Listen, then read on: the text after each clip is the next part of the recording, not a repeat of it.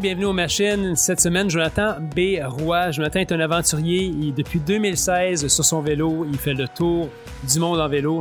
Vraiment un gars passionnant, un conteur incomparable. C'est vraiment une belle rencontre qu'on a eue et il va vous apprendre plein de choses intéressantes, plein d'anecdotes intéressantes. Alors j'invite à l'écouter attentivement jusqu'à la fin parce qu'on a ri jusqu'à la fin. On a été éblouis aussi par tout ce qu'il nous a dit. Alors euh, c'est un gars qui vraiment a soif de curiosité.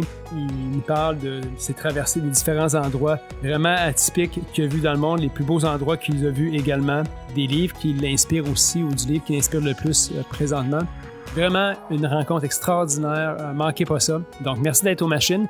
Merci de continuer à liker, partager notre page. On est super content de vous avoir et vous présenter cette entrevue-là. Alors, Jonathan Bérois, bienvenue aux machines.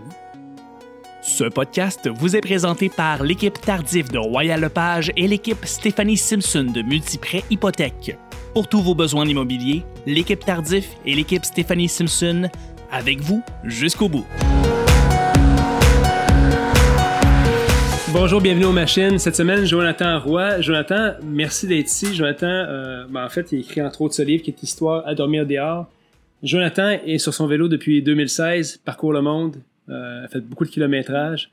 On a parlé beaucoup de choses avant d'être en, enregistrement, dont les podcasts et ces choses-là. Donc, euh, Jonathan est un amateur de podcasts aussi. je suis vraiment excité de cette rencontre-là parce que si quelqu'un parle de vie d'aventure, ça c'est une vraie vie d'aventure, c'est pas un mois, c'est pas deux mois. C'est depuis plusieurs années que tu es sur la route à faire euh, à voir du monde puis tu as vu plusieurs affaires. Fait qu'on est super excité que tu sois ici. Merci d'être là. Merci beaucoup. Puis j'ai aucune idée comment on est tombé en contact ensemble. Je ne m'en souviens pas. T'en souviens-tu, toi? Euh, c'était, c'était, toi, ouais, je vois, ouais, c'est le... J'ai, j'ai, dû voir, moi, j'ai dû voir un article quelque part, juste pour inviter ce gars-là. Je sais pas qui, ouais, je sais pas qui de vous, mais c'est Charles qui m'a écrit, puis euh, cool. il dit, es-tu à Montréal? Je dis, non, pas ben ben. mais à un moment donné, je vais être à Montréal, puis on se recontactera. Je t'ai gardé dans mes petits signets, puis euh, j'ai dit, je vais être là dans, dans un mois, je sais pas quoi. Cool. C'est-tu le premier podcast que t'enregistres? Euh, oui, wow. ouais, ouais, ouais, ouais. C'est le premier podcast. J'avais fait quelques émissions de radio, euh, collaboration, émissions de télé, mais là, je suis rendu dans les ligues majeures. Cool. ben, ouais, non. Moi, non, j'écoute pas la télé, j'écoute que des podcasts. Fait que pour moi, c'est, c'est, On est dans le même club. On écoute pas de télévision, mais voilà. on pas de TV. Good. Merci d'être là. Parle-nous un petit peu de, de, toi pour les gens qui te connaissent pas. Euh, ben oui, Jonathan Bérois, euh, j'ai fait plein de choses. Moi, mon moteur, c'est pas le vélo, c'est pas, euh, ça c'est pas plein de choses, c'est la curiosité. OK, puis je suis pas un athlète à la base, c'est pas ce trip là de, de vélo de voyage, c'est c'est pas d'aller plus vite forcément là, ça fait trois ans et quelques. c'est vraiment que j'avais le goût de, de faire quelque chose de extraordinaire, hors de l'ordinaire dans ma vie. Puis euh, j'avais étudié euh, en génie, j'ai étudié en droit, j'ai fait de la musique, j'ai commencé à faire des photos. J'aimais le voyage et là je me, le voyage pour moi c'est une façon justement de de nourrir cette curiosité-là, d'aller à la rencontre, mais pas d'accumuler les trucs, de dire, tu sais, euh, les 50 monuments qu'il faut visiter avant de mm. mourir, sinon t'as perdu ta, ta vie, t'as gâché ta vie.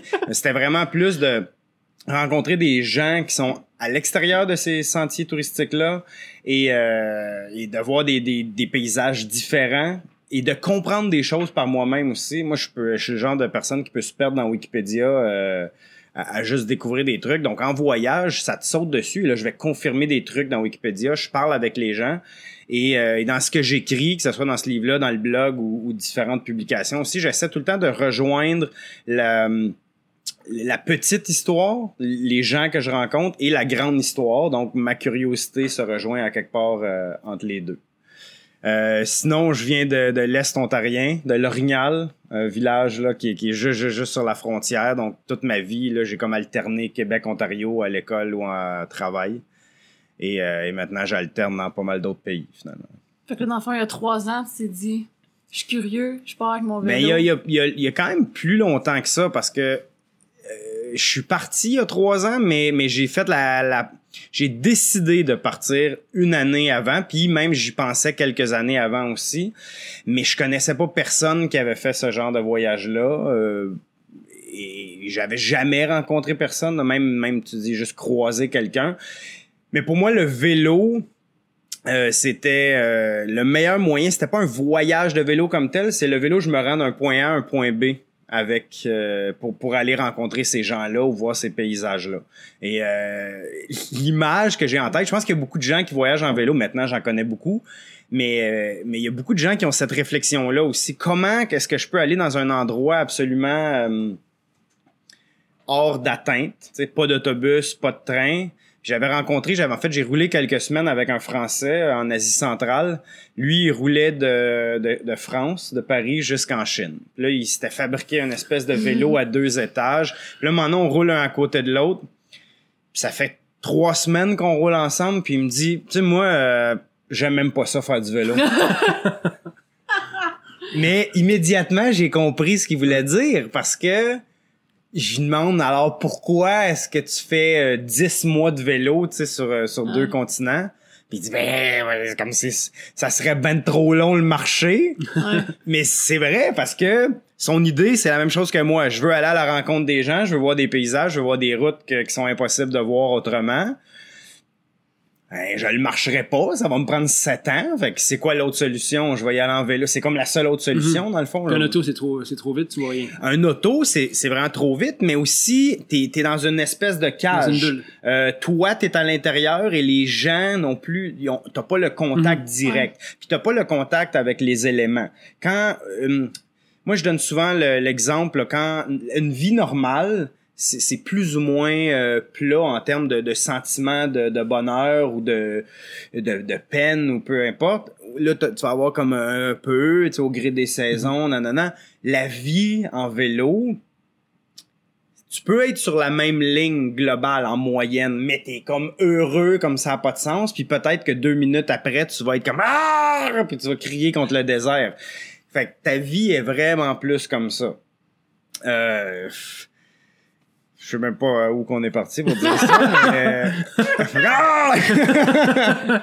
Ben, Pourquoi je comprends vélo? ce que tu veux dire parce que c'est vrai dans le quotidien, la vie devient un flatliner. C'est comme c'est le métro boulot dodo, c'est ce que c'est. Ouais. Ah Puis- ben on parlait de l'auto, excuse-moi. Ouais. On parlait de l'auto. Bon ben en vélo, t'es es heureux ou t'es triste parce que t'es à la merci euh, des éléments, mais t'es aussi tu, tu découvres la topographie d'un pays aussi. Tu tu montes une côte, qu'est-ce qu'il y a l'autre bord de la côte? Oh, c'est beau. Tu sais, en auto, tu ne le réalises pas. Euh, tu, tu réalises aussi en courant que, que ça monte, que ça descend. Tu sais, 2% tu le sens. En vélo, euh, quand tu montes, tu montes, tu le sens beaucoup. Puis quand les gens me disent, par exemple, euh, allé, je suis allé au sommet de tel col à Taïwan. Ils sont montés en auto. Oh ouais, c'est beau. Descends à l'autre bord. Ouais, pas, moi aussi, je l'ai fait, mais ça m'a pris trois jours de me rendre au sommet. fait que je l'ai, je l'ai vraiment apprécié, mon col, là, tu sais. Puis je rencontrais des gens. Puis euh, ben, l'exemple, ce col-là euh, que, auquel je pense, là, c'est... Ils appellent ça, ça s'appelle Wuling au sommet, et euh, ils appellent ça le, la montée la plus difficile de la planète. Ah oui, hein? alors, mais moi, je prépare pas mes choses d'avance. Je me dis, hey, j'aimerais ça aller dans les montagnes à Taïwan. Taïwan, c'est une île au, large de la Chine. euh, euh, certains diront euh, qu'il fait partie de la Chine, mais ça, c'est une autre histoire. Et, euh, et donc, tu peux faire le tour. Très, très belle place pour le vélo. Dans le milieu, tu as des montagnes. Tu as comme 300 cols en haut de, 3, de euh, 300 sommets en haut de 3000 mètres. Fait qu'il y a un grand terrain de jeu. Fait que là, moi, je regarde la carte, je vois un chemin. Je dis, je vais tourner à gauche là, je vais aller voir qu'est-ce que ça a l'air dans les montagnes. Je vais revenir par ici.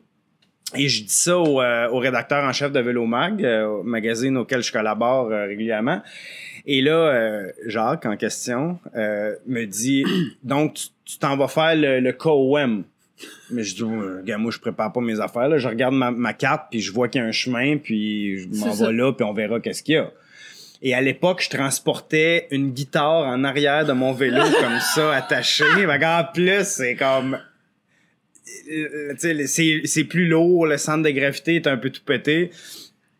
Fait que là, je dis, c'est quoi ça le KOM? Il dit, va voir, tu vas voir. Fait que là, c'est le King of Mountain. C'est une course annuelle qui, euh, qui part littéralement de l'océan de zéro à à 3 et là je me rappelle plus c'est c'est en haut de 3000 je pense que c'est 3500 ou 3800 quelque chose comme ça euh, puis à la fin c'est un c'est un mur là ça monte à en haut de 20% me semble là, 27% quelque chose comme ça là ça a aucun bon sens que tu débarques. euh, j'ai pas non, j'ai pas débarqué, mais euh, je tirais pas mal fort. Et euh, donc là, je vois ça, euh, monter la plus difficile de la planète. Je bon ben pff, Ça a l'air que je vais renvoyer ma guitare à la maison. mais pour le reste, c'est ça. Pour le reste, je le fais. Et à Taïwan, ils ils font beaucoup, beaucoup de de voyages de vélo, mais au sein du pays. Donc, en chemin, je rencontre plein, plein, plein, plein de Taïwanais qui sont équipés comme des fous avec euh, le vélo de route en carbone, etc. Tu sais, vraiment euh, au niveau. euh, et là, je, la- je me demande comment ils font monter ça avec juste une bouteille d'eau. Ils ont rien. Ils ont peut-être un petit, un petit gel en arrière, une bouteille d'eau. Et là, je réalise que c'est souvent une sortie annuelle. Ils s'entraînent pour ça. Et soit, mettons, qu'ils vont là en groupe de huit, et il y en a tout le temps un qui conduit euh, une fourgonnette de ravitaillement, ou il, il, il paye une compagnie qui, lui, va monter et il arrête sur les petits belvédères, il, il, moue du café, il donne des bars au monde. Et, eux, ils me voyaient passer, puis ils sont arrêtés sur les belvédères, là, rendus à 2000, 2500, 3000 mètres. Et là, ils sont comme, tu sais, on, on est bon, on est vraiment bon parce qu'on monte ça avec nos vélos de route. Puis ils me regardent arriver comme mouliné, mouliné, mais tu sais, que mon vélo de, de 120 livres qui est en train de monter avec toute ma, mon eau, ma bouffe, mon poêle, ma tente, mon sac de couchage, mon linge d'hiver, tout le kit, euh, puis ma guitare, mais presque. Et là, ils me sont comme OK. Donc, si j'étais en auto, puis que j'arrêtais au belvédère, bon, ben oui, je leur ressemble pas physiquement. Alors peut-être qu'on aurait parlé un petit peu, mais jamais il aurait été comme, voyons, ça a pas de bon sens, le bonhomme qui monte ça. Puis- fait que là, ils sont comme, Ah, veux-tu du café, veux-tu du café? Fait que finalement, ils me donnaient de la bouffe, puis, puis c'est, certains d'entre eux sont devenus des, des amis parce que j'avais pas une cage autour de moi qui, une pédale d'essence qui me permettait de monter. Ça crée une certaine proximité. Ben l'effort, puis pas pas à Taïwan, mais aussi euh, l'élément du vélo, c'est que la majorité des pays, en fait, je dirais que c'est comme une espèce de cloche inversée dans le monde. Quand les pays sont très très très pauvres, le vélo est le moyen de transport. Après ça, quand le pays devient plus riche, je pense par exemple Vietnam, les plus pauvres vont faire du vélo, mais après ça ils vont Mhm. s'acheter des scooters. Après ça, si le pays devient un peu plus riche, il abandonne le scooter, comme par exemple la Chine présentement beaucoup, beaucoup d'autos. Donc, si t'es encore en scooter, c'est parce que t'as pas assez d'argent pour t'acheter une auto. Et après ça, une fois que tout le monde a des autos, là, les gens peut-être ont plus de temps, ont plus de temps pour le temps libre, ont plus d'argent, ils pas, sont pas obligés de travailler sans arrêt pour, euh, seulement pour survivre. Et alors là, le, vélo revient comme on peut avoir ici, comme ils peuvent avoir en, en Europe, euh, en Corée du Sud, par exemple. Le vélo redevient un mode de transport pour le loisir. Mhm. Mais partout dans, dans le milieu, ils comprennent pas pourquoi je suis en vélo. Parce que ça n'existe pas un vélo de loisir là-bas. Donc, s'ils me voient passer en vélo, ils disent embarque avec moi, là, euh, petit, gars, porté. petit gars pauvre qui est pas capable de se payer un billet d'autobus, embarque. Comme exemple, milieu du désert au Kazakhstan. Je suis comme huit jours de temps dans le désert à traverser comme ça des centaines de kilomètres. Les plein, plein, plein de, de, de, de camionneurs arrêtaient. Embarque. Non, non, c'est beau. Mais où, où est-ce que tu t'en vas? Mais à la prochaine ville. OK, mais c'est à 300 kilomètres. Ouais, je, je le sais. OK, mais embarque pour vrai. Arrête, arrête de niaiser. Non, non, mais non, c'est pas ça le, le- le but. Là, je vais le faire en vélo.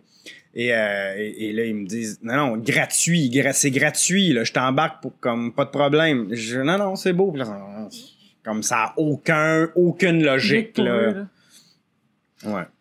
Tu- tu- Il y a, beaucoup, souvent beaucoup d'aide que tu vas avoir quand tu fais Ouais. des voyages comme ça. Est-ce qu'il y a des situations qui sont plus dangereuses, périlleuses aussi? Oui, mais c'est c'est très très très très rare. Euh, généralement, là, ça arrive à peu près, puis en moyenne, que ce soit moi ou d'autres cyclistes, ça arrive à plus ou moins une, une fois par année. T'as un événement qui est un petit peu plus, euh, Limite. Un, ben un petit peu plus comme faudrait que je m'en aide ici. Donc là, en tête, j'ai deux histoires. Voulez-vous? Les deux. Les les voulez des deux, ok. Bon, on va commencer par. Euh, J'en parle d'ailleurs dans, dans le livre. Euh, le, le chapitre s'appelle euh, Tirer euh, ici, ici et ici. Parce que le, en fait, le livre, c'est euh, c'est- des chapitres indépendants. C'est pas comme une grosse histoire. Histoire. Donc, c'est des Ouais. mini-chapitres, deux à quatre pages, qui parlent de vraiment une histoire. Puis c'est pas des histoires de vélo, là. C'est des histoires de rencontres, c'est des histoires de géographie. Et, euh, et cette histoire-là est une histoire de rencontre. Euh, je suis... euh, je suis dans les montagnes au, euh, au Kyrgyzstan, hein, qu'on est tous capables de mettre sur la carte.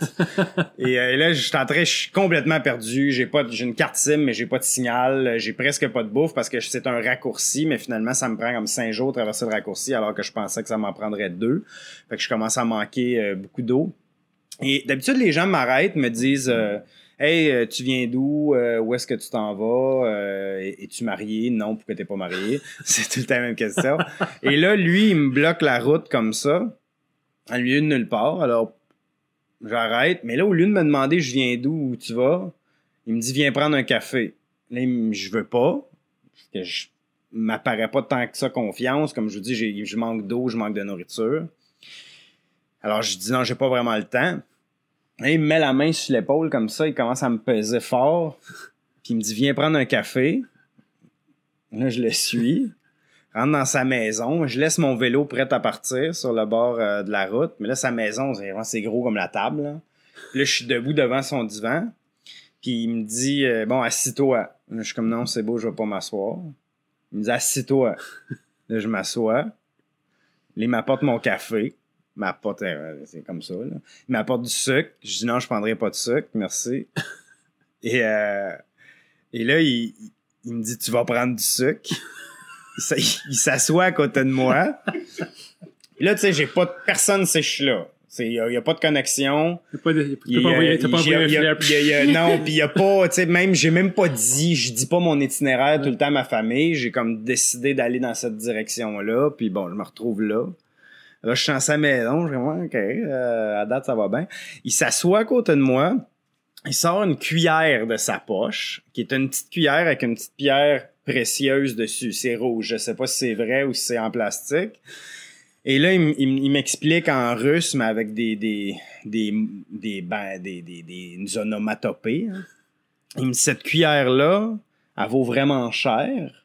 Elle vient de l'Inde. Cool. Il me dit si tu m'as voles, moi je dis non, t'as t'as volerais pas ta cuillère. si tu m'as voles, je vais te tirer dessus. Cool. Fair enough. Et là, ouais, tu sais, des règles de base dans la maison. Et tu sais, que, euh, exemple, bienvenue chez nous, enlève tes souliers. ou bien, tu sais, bienvenue chez nous, si tu me voles ma cuillère, je te tire. Alors là, il, il, il me dit, sais-tu où je vais te tirer dessus? Non. Et là, il commence à me pointer de même, va te tirer là, je vais te tirer là, va te tirer là. Là, je gaspille pas tes balles. là. Rendu à la troisième, euh, ça, va être, ça va être fini, là. Il- poursuit sa, ses- sa, sa suite de questions. après avoir mis les règles de base comme ça, il poursuit sa suite de questions. Il dit euh, Bon, veux-tu de la vodka? Ben, je, non, pas vraiment. pense pas que tu devrais en prendre toi non plus. À date, on pense qu'on est correct. Il dit Tu vas prendre de la vodka. Là, il se lève dans la cuisine. Ça va commencer à verser des, pich- des pichets de vodka. Là, je regarde ça, ça, ça finira pas bien, cette histoire-là. là. Tu le mets. Mais, mais, oh, nu pour mon argent. hein. Mais là, je me dis, est-ce que je pars tout de suite Ouais. puis je risque de le fâcher ou j'attends? Tu vas vraiment fâché. puis que j'attends de voir comment la suite des choses se passe? Mais là, à date, la suite des choses s'en va pas dans la direction que, que j'aime. là. Fait que je décide de me lever puis de marcher comme vraiment lentement vers la porte, essayer que le plancher craque pas. Puis là, au passage, je ramasse sa cuillère. Non, c'est pas vrai.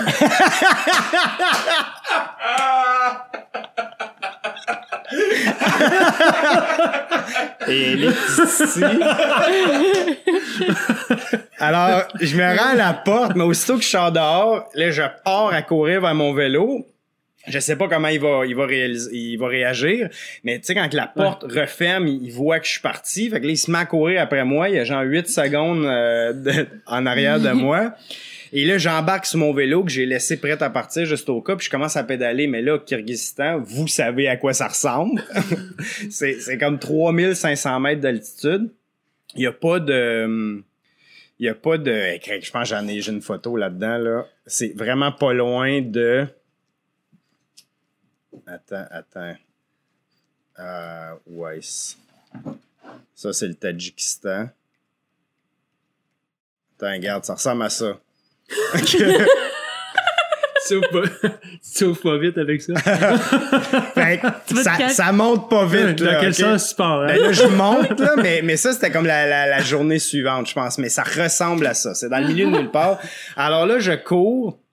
Et lui est en arrière et je l'entends crier, mais je, manque tellement d'oxygène que je me dis, je veux pas tourner ma tête parce que ça va prendre l'oxygène pour mes muscles de cou, puis je veux que tout mon oxygène soit dans mes muscles de, de cuisse. Et là, je me dis, tout ce que je pense, c'est si euh, il y a, a n'importe quoi à moteur, c'est sûr qu'il me rattrape. Il y a pas de végétation, il y a une route qui passe. fait que si le gars, il a, j'imagine plein de scénarios en même temps que je pédale. Je, je me dis, il y a une auto, il y a, il y a genre un quatre roues, il y a, un tracteur, à une tondeuse.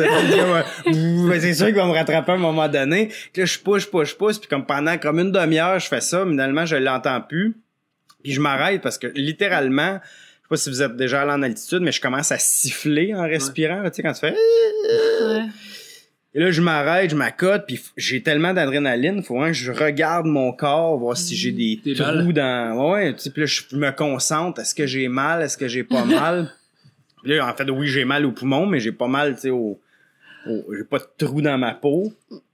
Et, euh, et ça, c'est comme un événement. Puis c'est pas... Dans le fond, c'est... Je fais confiance à tout le monde, mais, mais c'est vraiment de l'instinct aussi. Tu sais, tu peux savoir si la personne est...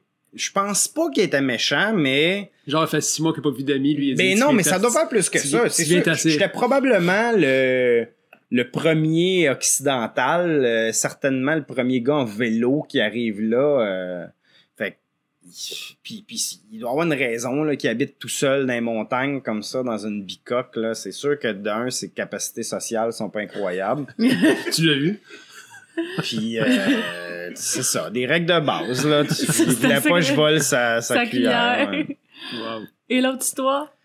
Ouais, l'autre histoire, c'est récemment. C'est euh, là, j'arrive d'Amérique du Sud, donc euh, peut-être. En fait, on n'a pas parlé, mais mon, mon voyage à date depuis trois ans, j'ai fait euh, l'Angleterre jusqu'en Malaisie. Ça, c'était 14 mois, euh, 18 000 kilomètres. Là, après ça, j'ai eu une offre d'emploi. Je me suis installé en Malaisie. Je travaillais là pendant une année, puis c'est là que j'ai écrit aussi en même temps le livre, qui est aux éditions Vélo Québec.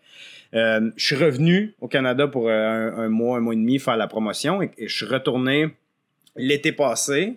Fait qu'en partir de juillet, j'ai fait euh, Malaisie, Singapour. J'ai pris un cargo de marchandises jusqu'à Taïwan, un porte-conteneur entre Singapour et Taïwan. Je fais Taïwan, Chine, Corée du Sud, Japon. Après ça, revenu ici aussi, faire encore un peu de promotion. euh, puis de toute façon, au lieu de faire Japon, Amérique du Sud, j'ai fait un petit détour. C'était pas vraiment, vraiment plus loin par, par ici. Et euh, dans les, là, les cinq derniers mois, de décembre passé jusqu'à récemment, je suis parti du sud de l'Amérique du Sud, fait que Terre de Feu, là, Argentine, Chili, puis j'ai remonté la cordillère des... Ben moi, plus cordillère des Andes, puis une partie en Argentine aussi, euh, ce qu'ils appelle la Pampa, qui est comme un autre désert. Et j'ai terminé ça à Santiago. Donc, deuxième, euh, deuxième événement. Chili, les gens C'est sont c'est moins... clairement pas dans le livre. C'est pas dans ça, ça c'est Dans le tome- dans le tome 2, ouais. Deuxième événement, c'est c'est au Chili, puis Chili puis Argentine euh, moins accueillant, euh, moins curieux, un peu pas méchant, mais juste moins Ouais. comme viens chez nous, viens chez nous, comme je pouvais avoir par exemple en Asie centrale ou certains pays même comme Malaisie euh, euh, ou Turquie ou Azerbaïdjan ou etc. En fait, peut-être un aparté, mais les pays les plus généreux, les plus curieux, c'est euh, presque sans exception tous les pays musulmans Ah oui, hein? plus les pays sont musulmans, euh, ou à majorité musulmane, plus qui sont comme merci, merci mon Dieu, tu, tu m'as envoyé euh, Ah un ouais. touriste qui a choisi. Tu sais, exemple, j'arrêtais, je voyais qu'il y avait un peu d'herbe, je voyais qu'il y avait quelqu'un dehors. J'allais voir la personne, puis là j'expliquais avec euh, huit mots en russe, est-ce est-ce que je peux euh, est-ce que je peux mettre ma tente sur ton terrain? Puis là, il était là, comme, wow, t'as comme, t'as pas choisi mon voisin, là, t'as pas choisi l'autre, t'as arrêté ici, là, fait qu'il faut que je vont en prenne parler toute soin. leur vie de ça. Ben, je pense, oui, oui. mais je, non, mais je dis oui, Ouais, parce que quand j'avais 14 ans, j'ai- euh, je faisais du vélo avec mon père euh, autour de la maison, ben, tu une boucle de je sais pas quoi, là, 30-50, aucune idée. Puis on a croisé un couple de Britanniques qui, qui traversait le Canada. Euh, une petite ride facile, là.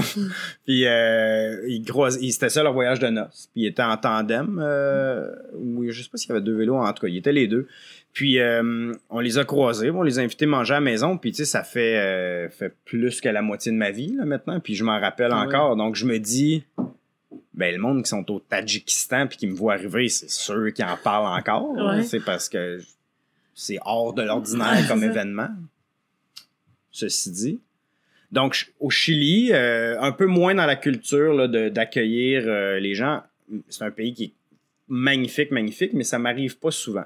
Et là, à ce moment-là, je roule avec un, un de mes amis qui vient d'Allemagne. Et là, on, on- Chili a beaucoup, beaucoup de lacs, de rivières qui descendent des glaciers. Donc, c'est facile De facile. prendre sa douche. Mhm. Et, euh, mais là, on, on monte vers le nord. Il y a mo- de moins en moins de, de lacs de, ou de glaciers. Donc, on arrive dans une ville, fin de journée, et puis on arrive à une, euh, une station-service.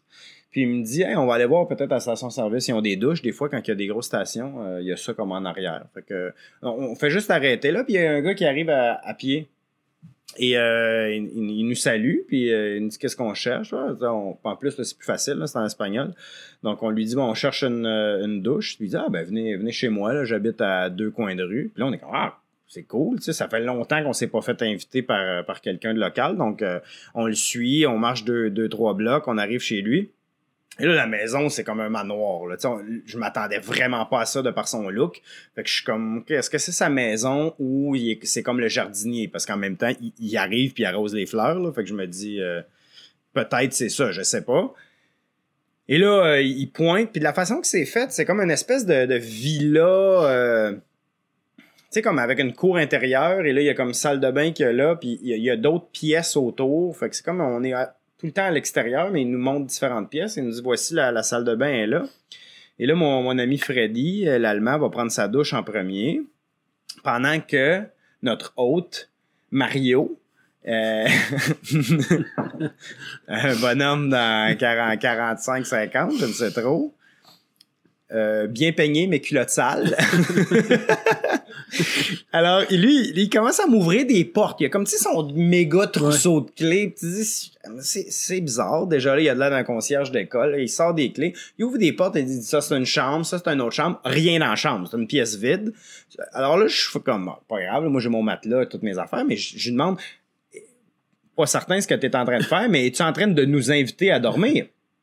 Euh, là, il dit oui, ouais, vous pouvez dormir ici si vous voulez. Là, moi, Fred est encore dans, dans douche. Moi, je suis heureux. Là. Je dis, on n'aura pas besoin de continuer à noirceur, aller se trouver une tente, nanana, de, un endroit de camping. Alors, je lui donne une poignée de main. Et là, il me prend la main, il, il- il- me renverse ça, puis il m'attire, en- tout ça en deux secondes, il m'attire vers lui et il me pogne les, le paquet. Puis pas comme oh excuse-moi je t'ai fleuré de toute façon c'est dur à comme son geste est clairement prémédité hein. et euh, là tu vois c'est ça fait que euh, il, il me pogne puis là je pour tu sais voir quelle grosseur que je suis puis là, là il me regarde puis il me fait là je suis comme non non ça marchera pas là ça là c'est Il y a euh, un chamois. c'est, euh, Il y a on- un chamois. il y a pas de chamois, c'est euh, c'est très très euh, Non, je roule je roule pas de chamois, je roule avec des shorts pour courir. On pourra reparler de ça, mais euh, là on est dans le vif du sujet. Fait qu'il- il me pogne comme ça et là je fais non non. Et euh, et là, je peux pas m'en aller. Fred est encore dans la douche. Fait que là, je vais comme m'asseoir sur un banc penaud. Et, et lui, il arrose ses plantes, là, encore. Et là, il vient faire un petit tour à côté de moi, commence à me flatter à la cuisse, qui, est- qui est à à découvert, euh, euh, parce que j'ai mes shorts de vélo pour courir. Et là, il commence à me flatter, puis il me fait des, des petites phrases. Ah ouais, ah ouais, non, ouais, ouais. Là, je suis comme, non, non, ça, ça, ça le fera pas, là. C'est pas, euh, pas, je pense qu'on s'est, on, tu t'es mépris sur mes, c'était mépris sur mes indications. Moi, c'était vraiment juste la douche que je voulais. Alors là, éventuellement, après ce qui me semble comme 4 heures et quart, Fred, il sort de la douche. Là, lui, il voit des chambres. Il dit, ah, le, le gars nous a invités à, à dormir. Je suis comme, ouais, mais non. On s'en va. fait que, euh, il fait que, ben, comment ça? Là, je dis, euh, il m'a touché le pénis. Parce que, en fait, on se parle en anglais avec l'allemand. Fait que je sais pas si l'autre comprend l'anglais, mais il dit, ah bon? Il m'a touché le pénis.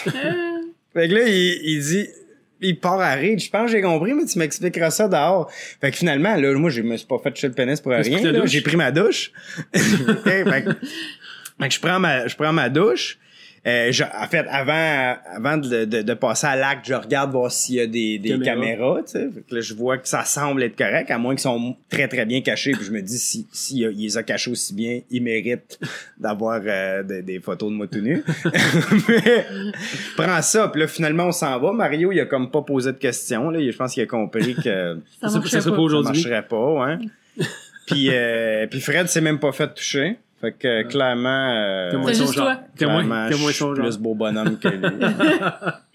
mais mais au- au-delà de de l'anecdote euh, tactile, euh, il y a- il y a- ça m'a fait penser à différentes choses. euh, ça, ce- cet événement-là.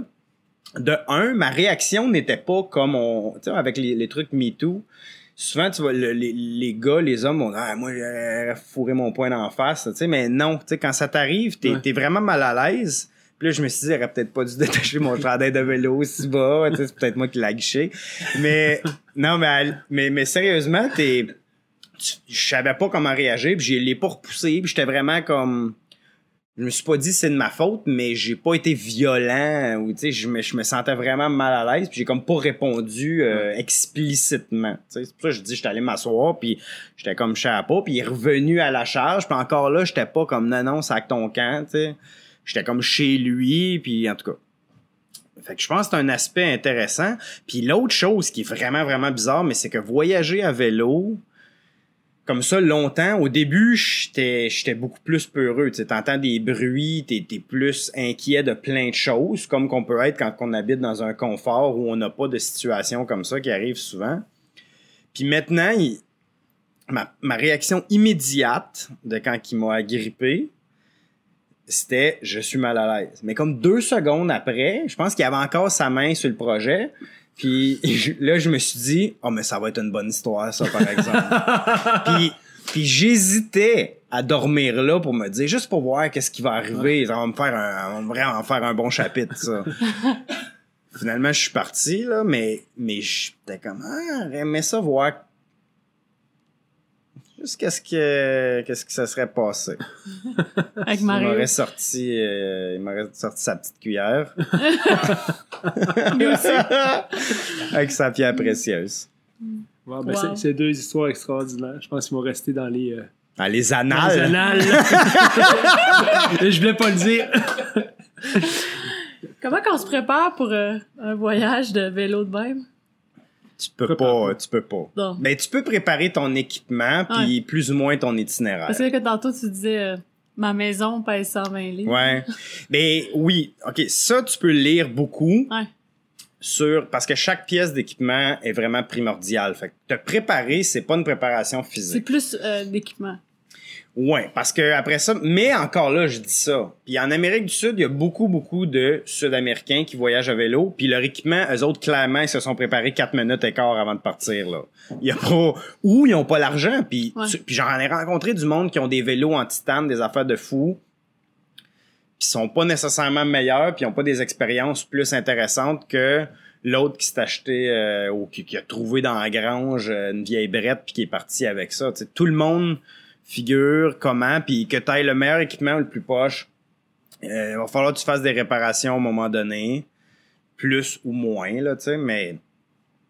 Fait que moi, moi, je me suis préparé euh, de l'équipement parce que c'est ça que je pouvais faire dans mon année avant, mais aussi parce que je connaissais pas personne qui l'avait fait. Donc, j'ai écrit à des gens qui avaient des, des blogs, euh, puis je leur ai demandé des questions d'équipement, d'itinéraire, puis eux m'ont comme rassuré en sens qu'ils m'ont donné des conseils de dire euh, tu peux passer par tel tel pays. Exemple de choses que tu peux te préparer. Pour un Canadien, tu peux aller en Iran, mais euh, ça prend un guide avec toi. En tout cas, quand je l'ai fait, je sais pas si ça a changé euh, récemment.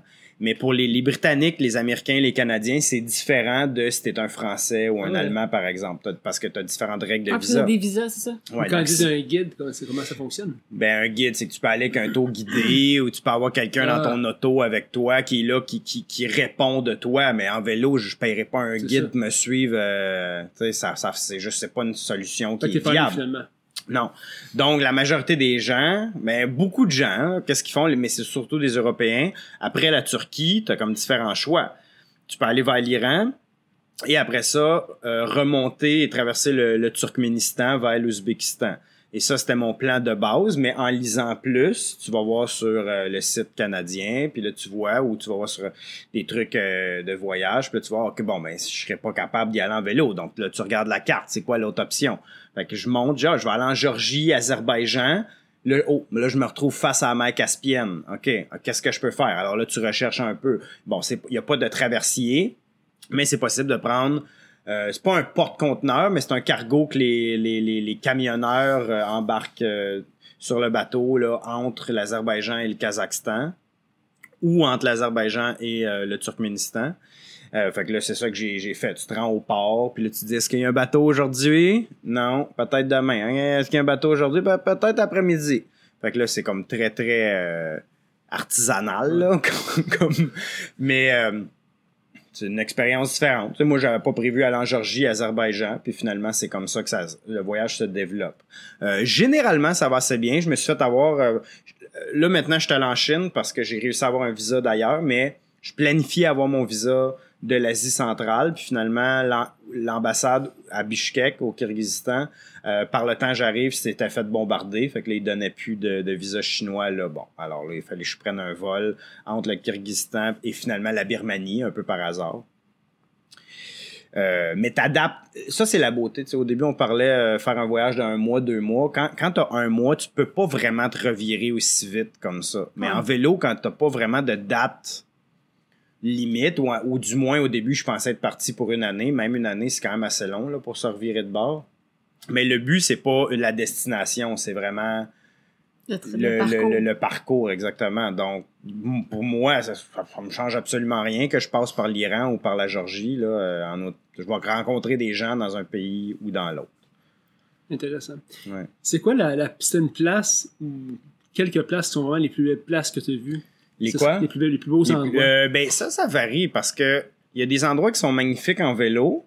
Il y a des endroits qui sont magnifiques euh, d'un autre mode de voyage. Exemple, je suis allé trois fois au Japon. J'adore le Japon. C'est incroyable. Mais en vélo, c'est pas le, le, pays le plus merveilleux parce que soit que tu es vraiment dans les montagnes super isolé, puis qu'il n'y a pas de chemin vraiment droit. Là, tu fais comme 400 km au lieu d'en faire 20 si j'avais si une route normale. Mais après ça, tout le monde habite sur le bord des côtes. Fait que ça, si tu n'es pas dans les montagnes, tu vas sur le bord des côtes, mais là, tu as juste l'impression de rouler dans une méga ville pendant deux semaines. Mhm. Mais par contre, si, tu es là qu'un sac à dos puis tu fais le tu prends le train, Japon, c'est comme merveilleux. Après ça, le Tadjikistan, c'est absolument incroyable parce que justement, lui n'est pas accessible il est juste accessible en vélo ou si tu dépenses vraiment, vraiment beaucoup d'argent pour avoir comme un Land Rover ou ce genre de choses-là, avec le, le, le, le, capteur d'air plus haut parce qu'il faut que tu traverses des rivières puis la route est tout pétée, fait que ça te prend une ah bonne suspension. Et ça, tu as l'impression, là, tu es sur un plateau à 4000 mètres pendant plusieurs semaines, tu as vraiment l'impression de rouler sur Mars. Tu aucune végétation, tu presque personne qui habite là, c'est complètement hallucinant. Euh, le Chili, ça ressemble à l'Ouest canadien. Je vous parlais de, mm-hmm. de, front, de, de glaciers, de rivières, là. mais en plus, tu as comme un habitant au kilomètre carré en moyenne dans le sud. C'est complètement hallucinant pour le vélo. Mais les gens sont pas aussi accueillants que dans d'autres pays. Fait t'as as différentes choses. Traverser un désert, c'est vraiment, c'est vraiment nul en vélo, mais quelle expérience de fou parce que tu verras jamais un ciel comme ça ailleurs. Mm-hmm. Parce qu'il y a rien. Parce que non seulement il n'y a pas de ville, mais en plus, il n'y a pas d'humidité. fait que t'as, t'as absolument rien qui bloque ta vue. C'est comme la voie lactée à l'œil nu euh, tout le temps, chaque soir. après ça, tu as des petits pays en Europe. La France, quand tu as cet accent-là, tu es accueilli partout comme un, comme un roi. C'est incroyable. je, me, je me faisais inviter à 10h30 le matin, puis je suis comme, ben, ça, non, ça marchera pas parce que j'ai fait 3 km à date, là. mais ils sont comme, viens, viens, viens, viens. C'est vraiment incroyable. La Slovénie, super cool, mini mini pays, mais qui ont tout. C'est comme Jump Pack, ils ont tout dans le même dans, le pays.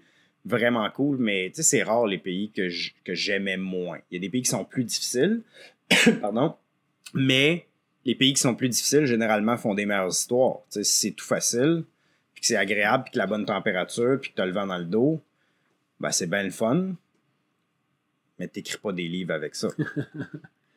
tu as dit tantôt, avant qu'on enregistre, là, que tu faisais entre moyenne euh, entre 1.1 1,8 km et, euh, Et 165. 165. C'est assez C'est une bonne, drastique. c'est une bonne moyenne.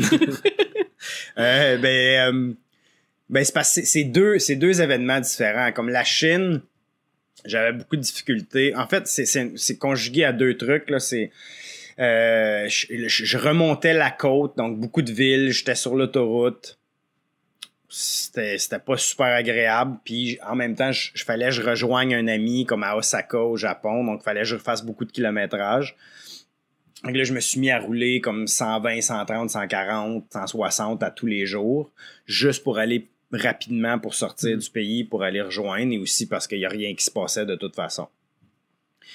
Euh, c'était pavé, c'était plat. Puis l'autre fois, le 1.8, c'était en Suisse parce que j'étais malade, j'avais été malade toute la nuit. Euh, le matin, je me réveille, puis là, c'est comme le début des Alpes, là, ça montait pas tant que ça, mais je pars, je pense que ça m'a pris 6 heures rouler ma tente parce qu'à toutes les 10 minutes, je m'endormais euh, de, de, fatigue ou genre de nausée. Et là, finalement, je repars, je fais monte la côte. Après, comme 1.5, euh, j'arrête euh, pour me prendre de l'eau, que j'en avais plus, j'étais complètement déshydraté. Et là, je repars, je fais comme 300 mètres, je me rendors. Là, il est rendu comme 4 heures de l'après-midi. J'ai fait même pas 2 kilomètres. Je vois quelqu'un qui coupe son herbe en avant. Je vois, bon, ben, ça a l'air que c'est là que ça va être. fait que là, je vais lui demander, est-ce que je peux dormir chez vous? Il fait, euh, vais aller demander à ma femme. même ça marche. Là, ils sont comme, OK, ouais, c'est beau, tu peux, tu peux mettre ta tente ici. Euh, de où que t'arrives? Ouais, comme le bas de la côte. en bas de la côte, là, puis même pas en bas de la côte, la moitié de la côte. Fait que là, c'est, c'est beau. Puis finalement, j'ai pas mis, j'ai même pas mis ma tente, là. Ils m'ont invité à l'intérieur, finalement. Ouais. Puis, euh, Mais généralement, c'est, ça tourne autour de 60 à 80, 90, là, parce que je pars tard, je mange, je parle au monde, je prends des photos, je sors mon drone, je fais plein de trucs. Puis le rendu justement à 4 heures de l'après-midi, je fais mais comme j'ai 12 km de fait là, fait qu'il faudrait peut-être que je roule un peu plus. Puis là je roule à la fin de journée, puis après ça j'arrête quand il commence à faire noir ou à peu près là, pour, manger puis euh, mettre ma tente ou euh, ou aller dans un hôtel, ça dépend en quelle région, euh, puis je dis hôtel, aller dans une place à ben, c'est- fait que c'est quoi le budget à peu près là, par... Ben, c'est 25 dollars par jour en vu, moyenne. Euh, mais il y a des pays qui c'est, moins, comme Asie centrale, je suis tout, j'étais tout le temps dans ma tente. Donc, parce qu'il y a juste personne qui habite là. Euh, donc, c'est vraiment juste la bouffe parce que si t'as pas de logement puis t'as pas de transport, il reste juste de la nourriture. Mm. Ça, là, la moyenne, euh, c'était 17 dollars par jour. Ben, après ça, je- vu qu'il faisait vraiment chaud et humide en Asie du Sud-Est, euh, Cambodge, Laos, euh, Vietnam, Thaïlande, là, Là, ma moyenne, je pense que c'était 28, là, parce que j'ai vécu comme un prince. À 28 piastres par jour? Ah ouais, mais il y avait une j'étais tout le temps en hôtel, mais les hôtels, ils coûtent 5 ou 10 dollars. Fait que c'est ça la différence euh, au quotidien. Mais, c'est- tu sais, c'est, c'est, là-bas, c'est, c'est pas, c'est pas des auberges jeunesse parce que je suis tout le temps dans le milieu de nulle part. Oui, il y en a des auberges jeunesse quand j'arrive dans une ville ou un endroit touristique. Mais souvent, je sais même pas que c'est touristique. Là. Je passe, puis là, quand je commence à voir des blancs autour de moi, je suis comme, il doit y avoir de quoi de touristique ici. Là. Puis là, je vais comme regarder c'est quoi qui se passe. Mais généralement, euh, C'est pas ça que tu cherches, là? ben, c'est pas ça. Non, là, je roule, puis à un moment donné, tu sais, même les restaurants, je sais même pas si c'est des restaurants ou si c'est la maison de quelqu'un, mais je me dis, je vais m'arrêter, je vais m'asseoir à sa table, puis si, elle- si elle m'apporte de quoi, euh, ben, donné, elle va me dire s'il faut que je paye ou pas, là. Euh, c'est- ça. Puis l'hôtel, l'hôtel, c'est la même chose. Souvent, c'est des mini, euh, c'est comme quelqu'un qui a une maison, puis il a comme Deux, trois bâti chambres. une extension avec Ouais, quelques ouais. chambres à côté, ou comme une cabane dans le fond, puis il est inscrit, tu sais. euh, Tu peux y coucher. Ouais, mais c'est jamais, tu sais, puis c'est comme, ils vont marquer qu'ils ont une douche, là, mais généralement, c'est un tonneau avec, euh, avec un seau à l'intérieur, puis tu te mets ça sur la tête. Wow. C'est quoi passer autant de temps tout seul? Euh, mais tu sais, quand tu passes du temps avec d'autres mondes, ce que tu recherches, c'est d'avoir des, des bonnes conversations, là, avoir, euh, euh, ben, du, pla- du plaisir, euh, les mêmes intérêts. Puis moi, l'avantage, même si je suis tout seul, c'est que j'ai vraiment une belle personnalité. Donc même quand je passe du temps avec moi-même, Tu te racontes c'est tout le temps agréable. C'est le temps drôle. Tu te racontes des histoires. Je dis ça, je la connaissais pas celle Non, mais euh, je pense qu'on passe pas assez de temps tout seul à la maison.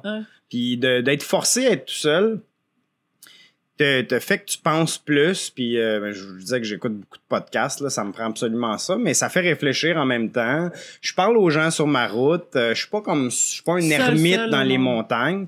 Puis de- à, puis à tous les temps de temps, j'arrête dans des auberges jeunesse quand j'arrive dans une ville un peu plus grande. Et là, tu rencontres des gens, mettons, qui sont plus près de ta culture ou avec une langue commune. Donc, tu peux, tu peux, tu- si tu as ce besoin-là, tu peux faire ça aussi. Puis Je pense qu'on l'a tous à différents niveaux.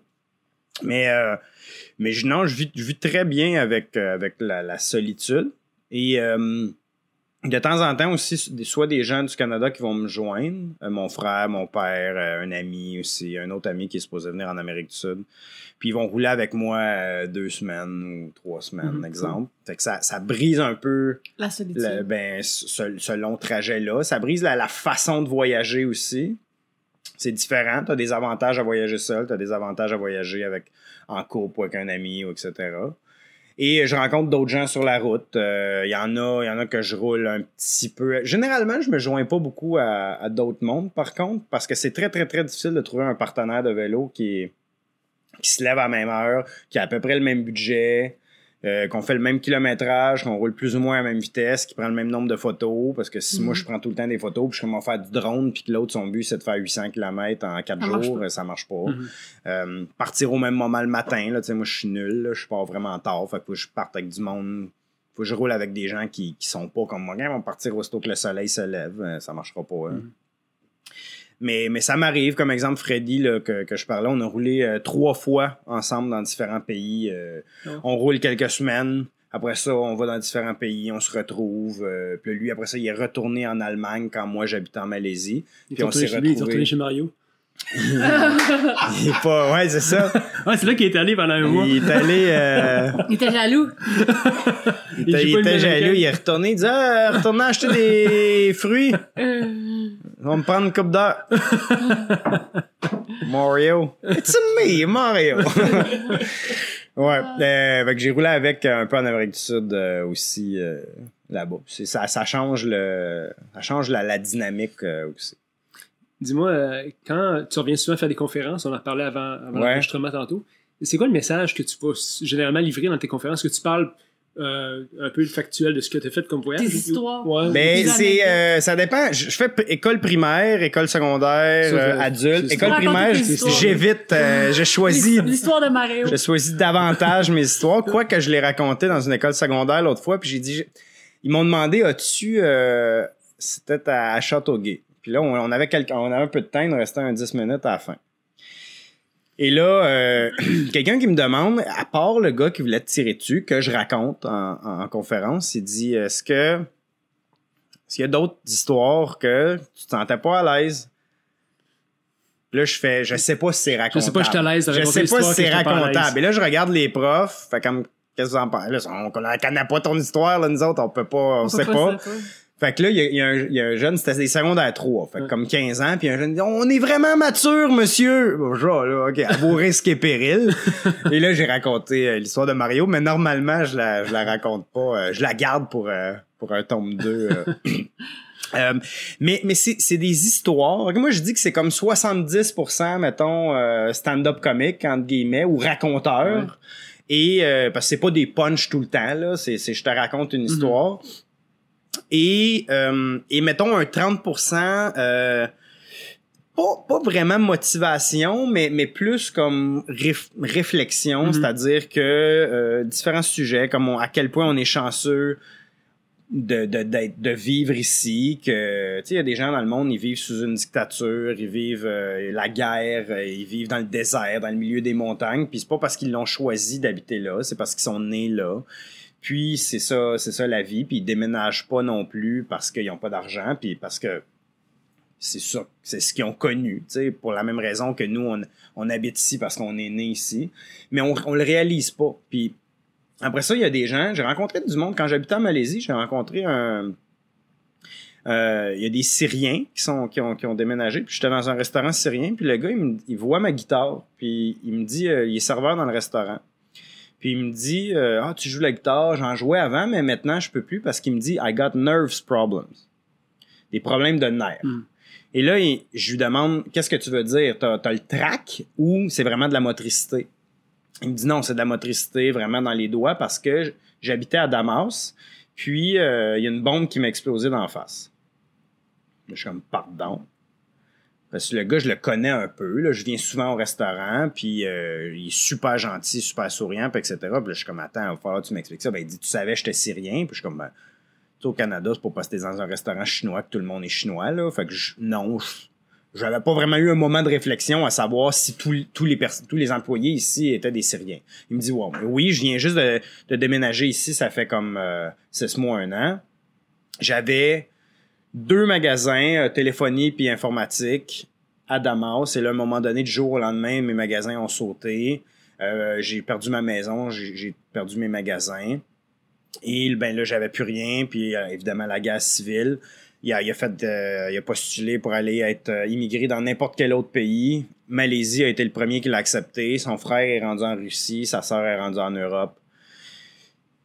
Puis là, il les a pas revus, ça fait longtemps. Il dit qu'il y a des problèmes de, de santé, mais avec lesquels il est obligé de vivre parce qu'il vient juste de déménager dans un nouveau pays, puis il travaille comme tu sais, là, un- un- une espèce de communauté syrienne qui a réussi. Mais ça, tu dis, voyons, ça n'a pas de bon sens. Tu c'est difficile d'être immigrant. Puis moi, à ce moment-là, je suis un immigrant en Syrie. Mais quand t'es blanc, ils t'appellent pas un immigrant, ils t'appellent un expatrié parce qu'on est ben trop bon pour être des immigrants.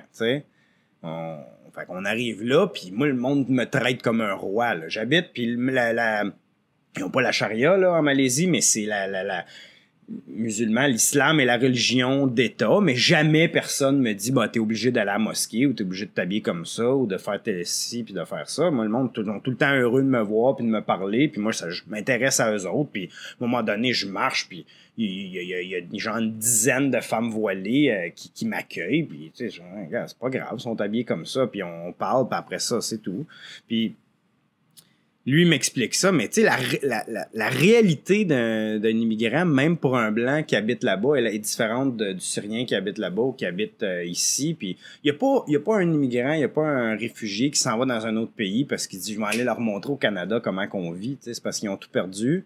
Ils s'en vont, puis après ça, on leur dit non, euh, on leur tape dessus. Euh, là, fait, fait trois semaines, t'es ici, comment ça, tu parles pas mieux français que ça, là? C'est normal que, aussi que tu essaies d'habiter avec euh, ou de de- d'avoir un réseau de gens qui avec qui tu connectes un peu plus. Moi, oui, je parlais à des Malaisiens, euh, des, des c'est c'est assez divers la Malaisie là, que ce soit indien, chinois, malais. Mais mon meilleur ami c'était un Français de France parce que forcément on avait des points communs. Puis il y a pas un Malais qui m'a dit là, euh, vous deux arrêtez de parler français, ma gang de salles. Fait que c'est un peu, euh, je raconte pas cette histoire-là en conférence, mais ça tourne un petit peu autour de ça, de, de dire la chance qu'on a, euh, ce qu'on réalise pas qu'on qu'on a, euh, et, et, c'est jamais non plus rentré de, de force dans la gorge. C'est comme le message, le message sous-jacent de je raconte l'histoire d'un enfant qui a vécu la guerre, puis je raconte l'histoire de, de, de, de, de madame qui habite dans le désert, puis ce genre de- d'histoire-là. Puis je- en même temps, j'ai comme euh, c'est une vidéo là, donc qui, qui joue en arrière avec mon espèce d'itinéraire qui se promène un peu partout. Donc quand je parle du, du Tadjikistan ou du Kyrgyzstan ou de la Birmanie, tu vois images. la carte, tu sais c'est où. J'ai Cool. beaucoup de photos, euh, j'ai quelques vidéos. Fait que je- c'est comme un, un mix là, de, de tout ça. Puis après, à- on prend, on prend des questions. Puis euh, il y a tout le temps comme 100 000 questions. C'est vraiment, vraiment cool. Ben, C'est fascinant, en fait, ton parcours. Puis, euh, on est sur le point de finir dans notre, notre entretien ensemble, mais je pense qu'on pourrait parler longtemps encore de tout ce que tu as fait parce que c'est t'es vraiment un bon conteur. T'es, euh, ce que, ce que tu as fait est vraiment passionnant. Fait que j'adore. C'est une très- vraiment une belle rencontre aujourd'hui. Puis, euh, Ben, Je te dis que c'est le fun de voyager avec moi. T'as, un hein. des nouveaux fans. T'as des nouveaux fans. Euh, une question de la fin qu'on a, euh, je sais pas si tu as déjà écouté certaines entrevues des machines, mais on pose toujours trois Ah questions ouais, à la ouais, fin. ouais, ouais. Euh, la première étant, c'est quoi pour toi être une machine?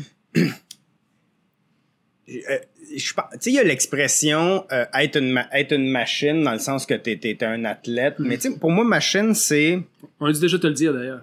C'est une machine, tu vas te promener. Ouais, puis je suis zéro une machine, là. Je- je- je- mon, mon chum Freddy, justement, il me disait que j'étais le cycliste le plus lent d'Eurasie. et, et je tiens à dire que, que ce- cette épithète est maintenant terminée parce que après avoir fait l'Amérique du Sud, je suis maintenant le cycliste le plus lent d'Eurasie et d'Amérique du Sud.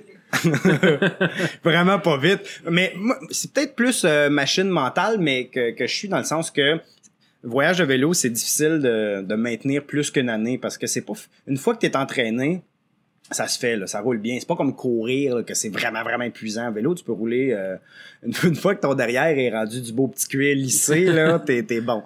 Mais euh, machine, j'ai l'impression que c'est quelque chose une personne qui qui est vraiment euh, bonne dans une chose, tu unidimensionnelle. Mhm. T'es t'es une machine à pédaler, mais tu sais, on va dire une machine à vapeur, qui est comme un moteur, ou une machine à laver. T'es bon pour la, ben t'es une laveuse, bon. Mais c'est, ça fait pas plein de choses. Et euh, et je pense pas que c'est, moi, moi, je- j'espère que je suis multifacette. Euh, je- que ça soit, euh, ça, ça soit le, le- mettons photo, écriture, mes réflexions. Moi, le, le vélo, c'est pas un voyage de vélo. Fait que je suis pas une machine à pédaler, là, mais le vélo me permet de, de remplir plein d'autres facettes. Fait que je sais pas. Peut-être que je suis une machine à aller puiser des histoires ou découvrir des histoires, mais, mais c'est ça. Je pense que c'est une machine, pour moi, c'est uni, une, plus unilatéral et, euh, et moins euh, comme. Dans le fond, c'est pour ça qu'un humain est meilleur qu'une machine, parce qu'on a, Mhm. on a différentes facettes à, à nous. Si tu avais un livre à recommander au plus grand nombre de Pas personnes le tien, possible. pas le tien. Oh! Euh, ça serait, euh, je pense que un- dans les dernières années, le livre euh, le, le, euh, le plus intéressant et complet que j'ai lu, ben, vous l'avez peut-être déjà lu, là, puis c'est rendu un méga classique, là, mais Sapiens, là, de, Ouais. Je l'ai pas lu, tout le monde m'en parle. c'est malade. Ah ouais, c'est, hein? c'est incroyable. Euh, ça parle vraiment, vraiment de plein de choses. Puis je mentionnais au début que je suis très curieux. Pour moi, Sapien, il, il va... Il émet des hypothèses euh, avec lesquelles on peut être en accord ou pas en accord, mais, euh, mais il les exprime très, très bien. Il, il ratisse très, très large. Tu sais, pour moi, de penser que ça commence... euh, c'est l'histoire de, de l'homo sapiens, là, réellement. Et juste le livre m'a accroché au maximum au début.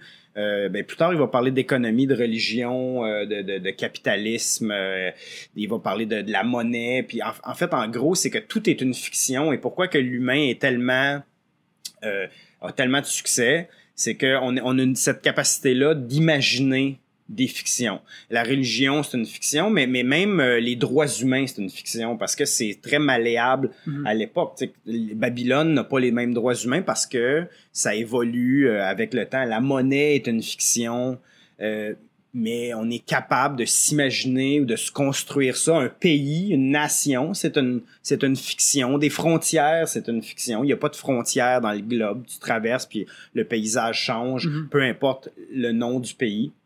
Donc ça, c'est c'est pour ça que je dis que très, très intéressant au niveau de ce qui, ce qu'il apporte comme réflexion, mais au début aussi très factuel, où il explique que jusqu'à relativement récemment, je pense que c'est 10 ou 12 000 avant aujourd'hui, il y avait beaucoup, beaucoup de euh, d'autres types de homi- hominidés. Euh, il y avait Homo sapiens, évidemment, mais Néandertal, et il y en a d'autres. Les Denisovans euh, en, Sibérie, Floriensis en, en, Indonésie. Et on vivait tous comme un peu comme... dans la famille des grands singes, il y a les gorilles, les orang-outans, les bonobos, etc. Et ce sont tous des grands singes, mais ce sont des familles différentes. Et là, il va plus loin, puis il dit, bon, si, si les autres n'étaient pas disparus et qu'aujourd'hui, euh, on était encore en train de vivre euh, la famille des hominidés avec euh, Homo sapiens et Néandertal et on vivait euh, conjointement, euh, qu'est-ce que ça aurait changé au niveau de l'esclavage, au niveau des, de la conception de ce, ce qu'une race peut être? Est-ce qu'on aurait été Homo sapiens et notre race, peu importe ta couleur? Qu'est-ce que ça aurait changé au niveau de dire l'homme a créé Dieu à son image? Euh, est-ce que est-ce que Dieu ou les dieux auraient été euh, le Dieu des Homo sapiens plutôt que le Dieu de, de, de, de Mahomet, de, de Jésus, etc., de différentes grandes religions? Euh, Qu'est-ce que ça aurait changé euh, au niveau de qui on considère dans, la, dans les hiérarchies. Je trouve ça très, très intéressant comme, comme réflexion aussi. Wow. Ouais. Puis j'ai pas lu encore, il a fait deux autres euh, livres là, plus récemment, mais puis il va dans, le- dans le futur, euh, donc au lieu d'appeler ça Sapi- Sapiens, Sapiens, c'est le, le deuxième s'appelle Homo Deus que, que je viens de, de télécharger, que, que je, en fait je lis surtout sur mon téléphone, là, vu que c'est moins lourd à transporter. Puis il y en a un troisième aussi, Leçon pour le 21e siècle, euh, que, que je me je prévois lire aussi. Si tu avais une chanson sur la trame sonore de, ta, de ta vie, ce serait quoi? Euh, ben, écoute, on n'en a pas parlé, mais avant, euh, je fais de la musique, maintenant moins, là, parce que évidemment la guitare est lourde à transporter, mais euh, avant de partir, j'ai sorti deux albums oui, de musique. Moi, j'avais un groupe pendant plusieurs années, puis on avait, on, avec le groupe, euh, on avait joué euh, avant La Bottine Souriante, avant Robert Charlebois, Patrick oui. Gros. On fait- on faisait beaucoup de festivals. Mais ces chansons-là sont très euh, un peu fixées dans le temps. Une chanson de comme trois minutes, tu sais, tu peux dire comment je me sens présentement, mais on change constamment comme personne. tu sais. Puis une chanson, c'est c'est assez euh, c'est assez rapide là. Tu sais, je suis certain que Michel Rivard aujourd'hui il dirait pas que la trame de sa vie c'est Ginette là. Mais alors, je ne choisirais pas, malgré que j'ai écrit des chansons, je ne choisirais pas une de mes chansons. Mais pour, pour avoir euh, une longue vie avec différents niveaux, je pense que je choisirais une chanson instrumentale, comme que ça soit classique ou peut-être musique de film. Là. Tu sais, je sais pas, peut-être euh, Howard Shore qui a composé les, les, les, les, les, les, euh, ba- les bandes originales de Lord of the Ring. Ouais, c'est ça. Donc, tu sais, peut-être au début, tu commences ton voyage en vélo, ça fait... euh. Puis là, t'as le gars qui veut te tirer ou le gars qui te pogne le pen, puis ça fait comme... Fait que ça, ça permet, ça a plus de place pour aller... euh, pour avoir ça en arrière. C'est quoi le nom de ton groupe euh, de musique? Euh, le Scone, Est-ce qu'on- ouais, qui, qui est iTunes, euh, Spotify, etc. Là encore. Cool.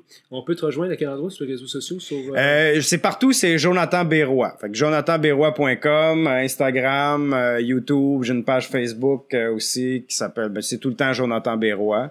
Euh, je continue d'écrire pour mon blog beaucoup. Euh, j'écris dans le Vélo Mag, j'écris pour le blog de l'accordé.